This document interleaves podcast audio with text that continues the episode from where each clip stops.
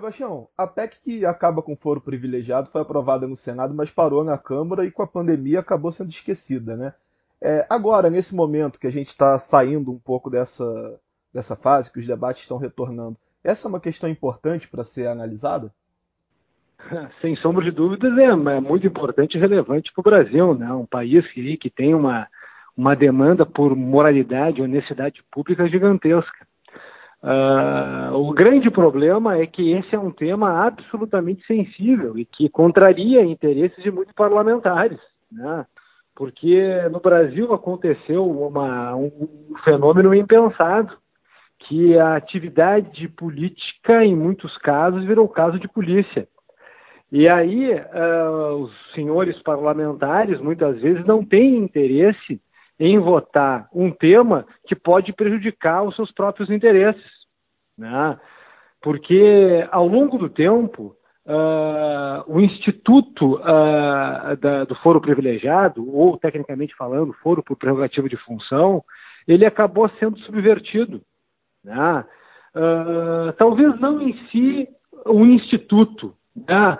mas jamais se pensou que a criminalidade política no Brasil se tornasse algo sistêmico, que acabasse inundando, uh, especialmente o Supremo Tribunal Federal, com uma série de casos criminais que são processos difíceis, delicados, que devem ser conduzidos com absoluto rigor e que assim uh, não, não, não, tem uma, não tem uma adequação ao, à, à liturgia e à ritualidade do Supremo. Né? Porque são processos que demandam investigação, prova, o juiz tem que parar, tem que ouvir testemunha, tem que ouvir o acusado. Né? A fase de provas às vezes pode se prolongar. E isso, de certa, de certa maneira, não é da natureza, não é do DNA do Supremo ter essa competência originária uh, de casos criminais em demasia. Né? E essa, essa demasia acaba por gerar prescrição de muitos casos, muitos casos prescrevem, ou seja, o tempo corre e como alguém não pode ficar eternamente sob a ameaça de um processo criminal, a lei fixou um, limite que, ó, ou o Estado vem, julga e condena até certo tempo, ou esse processo vai prescrever, ou seja, perde eficácia punitiva. Tá? E aí, uh, o foro privilegiado, nesse contexto aí tumultuado do Brasil, acabou por gerar uh, uma danosa impunidade política que faz com que o cidadão olhe para esse chamado foro especial e entenda que isso nada mais é do que uma garantia de impunidade aos poderosos.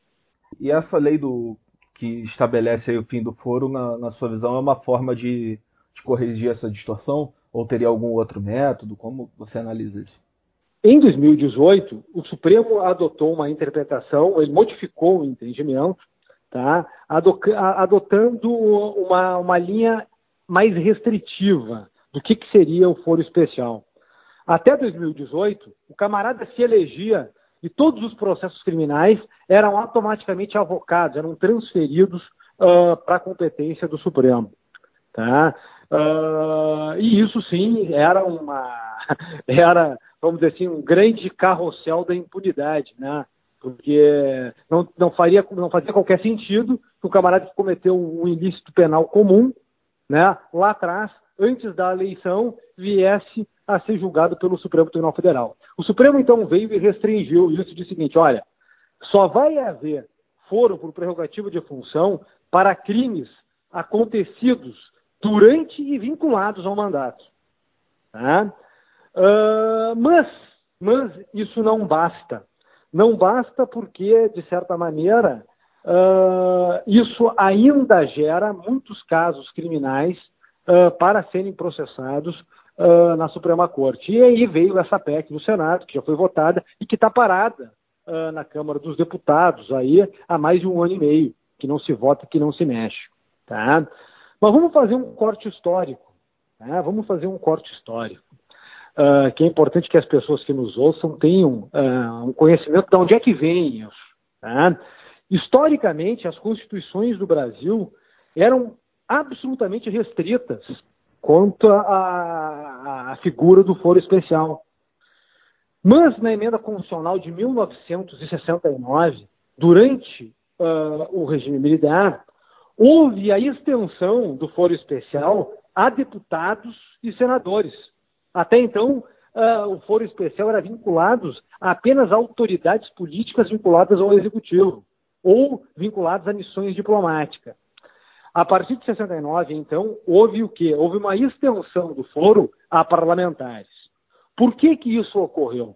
Porque ali nós vivíamos um bipartidarismo forçado, um regime de exceção, né? uma democracia perneta, no qual uh, o partido do governo tinha que ganhar sempre, a arena tinha que ganhar sempre, e o MDB, a oposição, tinha que perder tudo.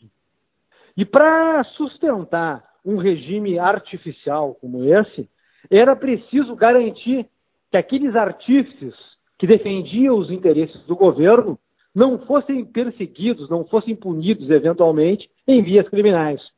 E aí se estendeu, excepcionalmente, porque o regime era de exceção, uh, a figura do foro especial a deputados e senadores. Pois bem, com a democracia, com a retomada democrática de 88, isso automaticamente deveria ter caído. Deveria ter caído, porque uh, não se sustentava dentro do regime uh, especial, dentro do regime democrático, a figura de foro especial para representantes do povo, como são deputados e senadores. Se eles são representantes do povo, como povo devem ser julgados. E não através de pressupostos especiais, expedientes extraordinários. Né? Então, por si só, a figura do foro especial é antidemocrática em sua gênese. Né? Existem países aí, o Reino Unido, os Estados Unidos, desconhecem a figura do, do foro especial. Né? E vamos dizer o seguinte: ah, então quer dizer então que os parlamentares que exercem uma função extremamente relevante dentro da democracia ficam desamparados? Não, claro que não. Porque os deputados e senadores gozam de imunidade parlamentar por suas palavras e votos vinculados ao exercício do mandato. É esta prerrogativa que eles têm. É a imunidade. Eles não podem ser punidos por suas palavras, atos e votos vinculados ao mandato. Então, já que eles têm a imunidade, eles não precisam de foro especial. Mas no Brasil a gente criou essa figura, é, sui generis, né? que é imunidade parlamentar mais foro, igual a impunidade na certa. Esta é a fórmula que nós temos aí e que urgentemente nós temos que acabar. Agora, Sebastião, um argumento que as pessoas usam aí para defender o, o, foro especial é de que isso poderia ter, o fim do foro poderia ter um efeito contrário, né? É, uma vez que a pessoa passaria a ser julgada na primeira instância e isso poderia retardar o processo. Isso é, é real? É uma falácia? Como você analisa essa, esse argumento? Olha, uh, a, a, pergunta que nós temos que fazer, então, é a seguinte: nós temos ou não o poder judiciário no Brasil? Porque se nós temos e nós acreditamos no sistema de justiça, não tem porquê, não tem problema nenhum, camarada, ser julgado em primeira instância. Ou será que a Justiça Supremo, a Justiça Suprema é mais justa que as justiças de primeira instância? Claro que não. Claro que não. Quem conhece o sistema de justiça bem sabe que, na verdade, são instâncias diferentes com funções diferentes. Né? Uh, regra geral, cabe às instâncias de primeiro, às instâncias ordinárias que nós chamamos, de primeiro grau, os juízes de piso, julgar e instruir casos criminais. É esse o sistema. Por que, que o cidadão pode ser julgado por, por juiz de primeiro grau e vossas excelências, nossos políticos não? Qual é que é o DNA especial que essas autoridades possuem? Será que possuem? Claro que não. Ah, a investidura num cargo político, a investidura num cargo público, torna ainda mais o dever de prestar, re, re, ressalta ainda mais o dever de prestação de contas dos atos, a legitimidade e legalidade dos seus atos. Então, é absolutamente injustificável essa alegação. Ah, ah, o sistema é moroso, sim, é moroso. Nós precisamos melhorar a morosidade uh, judicial, claro que precisamos, claro que precisamos. Mas já, já foi aí demonstrado aí que quando se quer julgar, julgam. A 13 terceira vara de Curitiba foi absolutamente modelar nesse sentido. A Operação Lava Jato demonstrou que quando querem, o sistema de justiça funciona e julga e não deixa prescrever. A ação penal 470, que foi julgada com o Supremo, que muita gente, gente gosta de criticar o Supremo, e, e no ambiente de hipertrofia da Suprema Corte, as críticas muitas vezes são justas e devem ser feitas, mas também nós devemos elogiar. E o Supremo julgou a ação penal 470, famigerado mensalão, e puniu, e puniu aqueles em que foram uh, constatada a prática uh, de ilícitos penais. Então, quando quer, quando se quer, o sistema penal funciona. E é nesse, é nesse sistema penal, nesse sistema de justiça que funciona, que eu acredito e que nós temos que investir. Agora, outra questão relacionada aí ao fim do foro especial é que a, a, tramitação sobre a proposta do cumprimento de sentença após a condenação em segunda instância acabou embolando né, esse, esse debate. É, é um pouco por isso também que essa proposta está travada.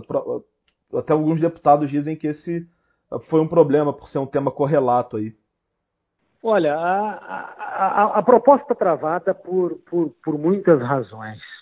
E entre, a, entre as principais está um assintoso descolamento da atividade política institucional com a realidade da vida brasileira. Infelizmente, o parlamento muitas vezes não vota leis que são do interesse do Brasil. Muitas vezes o interesse privado o interesse do próprio umbigo dos senhores e senhoras deputados e senadores se sobrepõe ao interesse nacional. E isso tem que ser dito, isso tem que ser falado. A cidadania tem que reagir. A cidadania tem que exigir que o Congresso Nacional trabalhe a favor do Brasil e não a favor dos seus próprios interesses. É, a função dos deputados e senadores é votar, é, fa é fazer leis justas, que gerem justiça e que gerem desenvolvimento econômico para nosso país. Mas a turma lá, muitas vezes, está de costas para o Brasil, né? Tem um mundo próprio, né? Brasília é um mundo próprio, sujeita a regras específicas, né? a práticas muitas vezes silenciosas, né? que faz o cidadão se envergonhar muitas vezes uh, dos representantes que são eleitos. Né? fundamentalmente aqui, nós estamos falando de dois problemas. Da baixa representatividade política, né, e que gera, de forma correlata, uma má qualidade legislativa no Brasil. Né? Nós precisamos de personalidades independentes, né, que não aceitem esses jogos menores da política e passem a impor uma nova pauta, uma pauta voltada justamente aos interesses da cidadania brasileira, né? da nossa gente, do nosso povo, né? que traga progresso, que traga avanço e que desatole o Brasil desse redemoinho do atraso aí, que muito se deve à classe política nacional.